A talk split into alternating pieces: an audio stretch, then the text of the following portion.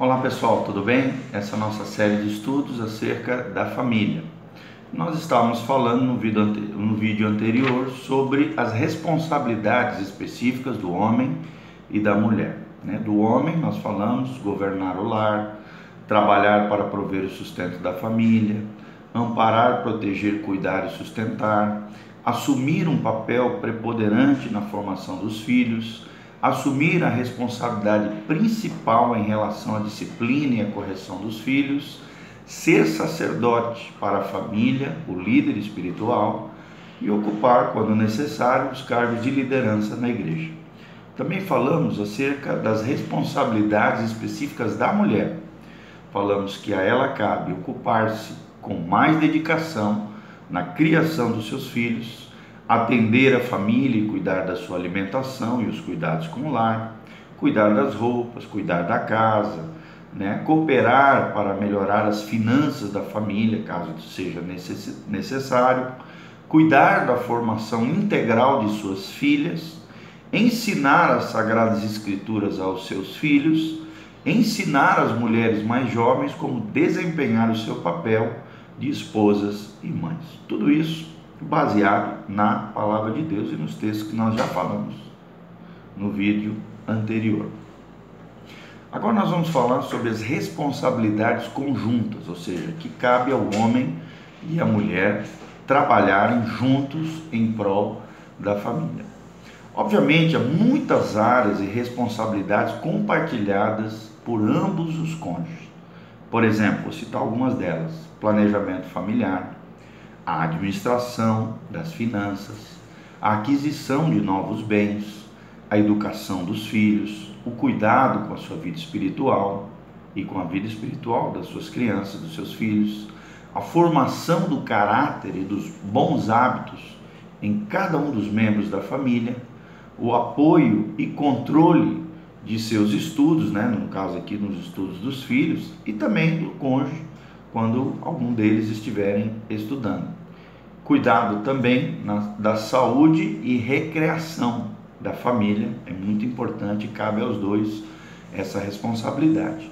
A realização também da obra do Senhor, os dois podem fazer isso, e o cuidado das necessidades gerais de toda a família. Então, são responsabilidades conjuntas que cabe ao homem e à mulher trabalharem juntos em prol de um propósito maior, que é estabelecer uma família para a glória de Deus e cooperar no propósito de Deus para essa terra. Para um bom desempenho nessas áreas de atuação conjunta que nós mencionamos, é necessário que haja dentro do casal uma boa comunicação.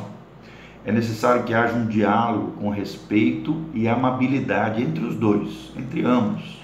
Compreender e valorizar o ponto de vista do outro é muito importante também.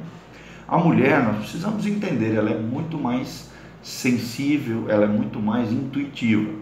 Já o homem, ele é muito mais analítico, ele tem uma capacidade de análise analítica muito maior do que a mulher. Mas as duas perspectivas, tanto do homem, tanto do homem analítico quanto da mulher intuitiva, são necessárias para que o lar, a família, caminhem em harmonia, paz e equilíbrio em todas as esferas da vida. Às vezes é conveniente consultar também uma terceira pessoa, como por exemplo quando você vai adquirir algum bem e às vezes nenhum dos dois entende sobre aquele assunto ou sobre um veículo tal, né? Às vezes é, é importante o auxílio de um mecânico para fazer um check-up ou então está comprando um, um imóvel, um bem, é importante ter algum amigo, algum consultor imobiliário, né? Algum alguém que possa fazer uma avaliação daquele imóvel para que você não seja lesado e a família venha sofrer as consequências de uma decisão errada. Ocupações, né? em conjunto, ocupações de ambos. De modo geral, o homem ocupa a maior parte de seu dia trabalhando para prover o sustento da família. Já a mulher, ela se dedica mais à criação dos filhos e às tarefas domésticas no lar. Enquanto o casal não tem filhos, a mulher tem, claro, maior liberdade para se ausentar da casa e trabalhar para a cooperação como uma cooperadora nas finanças né, da família, principalmente nos anos iniciais do casamento. é muito importante isso. Mas quando ela se torna mãe, seu lugar primordial, o ideal, segundo a perspectiva de Deus, é o lar, é o cuidado com os filhos. A maternidade é o mais alto ofício dado por Deus e ela deve se consagrar a essa nobre tarefa e muito digna tarefa de criar filhos para Deus. Claro que se for necessário ajudar financeiramente né, o seu marido em prol da família, na medida do possível, ela deve buscar um trabalho que possa ser feito sem sair de casa, né? como escrito ali na mulher de Provérbios 31. Se não for possível isso, ausentar-se apenas o período em que as crianças estiverem na escola. Esse é o ideal diante de uma situação de apoio financeiro das esposas. É preferível restringir um pouco os gastos da família para que os filhos possam ser criados pela mãe, sem dúvida nenhuma, ao invés de serem criados por terceiros ou até pela empregada. Às vezes, a ausência da mãe prejudica mais do que a falta de sua ajuda financeira no lar ou na família. Deixando bem claro que nós não temos nada contra a mulher trabalhar para auxiliar o seu marido nas finanças do lar, tá? Mas se puder priorizar sua família, sem dúvida ela sairá ganhando muito com isso e principalmente os filhos. Pode haver situações extremas em que a mulher tenha de sair de casa para trabalhar. Isso é um fato, principalmente nos dias de hoje, nos dias atuais. Isso acontece demais da conta, como diz o, o, o, o goiano, né? mas isso, o mineiro. Mas isso deve ser encarado como um mal necessário, nunca como um ideal. O ideal bíblico é que a mãe se ausente o menos possível do lar. A ausência da mãe é muito sentida e é prejudicial para o desenvolvimento dos filhos e o bem-estar familiar. Já os jovens solteiros, tanto rapazes como moças, devem levar muito em consideração esses princípios que nós estamos ensinando ao fazer a escolha da sua profissão. Preste bastante atenção na escolha da sua profissão. A principal ocupação do homem é trabalhar para prover o sustento da família. O homem precisa ser trabalhador, diligente, esforçado, perseverante. Por isso é muito necessário que ele adquira um ofício, uma profissão eficaz, boa, que dê um bom rendimento, que realmente abençoe e dê um salário digno, a provisão necessária para a família.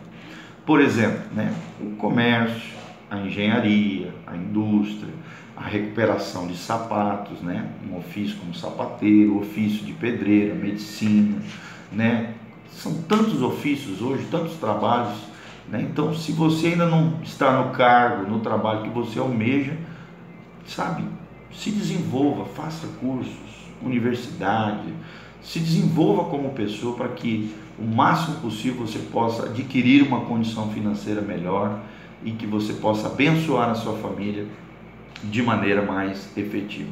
O ofício fundamental da mulher, entenda, mulher é ser mãe. Sendo assim, deverá aprimorar-se, estudar, superar-se e aprender a desempenhar bem esta sua suprema vocação. Maternidade é algo muito digno, honroso, maravilhoso. Só que hoje, infelizmente, quando uma mulher às vezes vai declarar uma ficha de cadastro em alguma coisa que ela é do lar, parece que é uma coisa ruim, parece que é uma situação constrangedora para a mulher. Né? Parece que ela está se humilhando com isso. E não é, do ponto de vista de Deus, é a, é a coisa mais honrosa do mundo é quando a mulher realmente tem a condição em Deus e, e pelo trabalho, esforço e desenvolvimento do marido se dedicar exclusivamente para o seu lar, para a sua família, para os seus filhos. Qualquer outra profissão que tenha deverá ser subordinada, ou seja, como segundo plano a vida profissional. Primeiro plano é ser esposa e mãe. Sem dúvida nenhuma, é isso que a Bíblia deixa muito claro na palavra de Deus. Amém? Então espero de alguma maneira ter ajudado vocês, homens, mulheres, esposos, esposas, a definição dos seus papéis dentro do lar, dentro da família. Lembrando sempre que cada um dos papéis são complementares, o homem e a mulher se complementam. Ok? Curta esse vídeo, que Deus abençoe você, sua casa, sua família, compartilhe com outras pessoas e o nosso canal PR Giovanni, que Deus te abençoe em nome de Jesus. Beijo do pastor Giovanni Graça e a paz de Deus.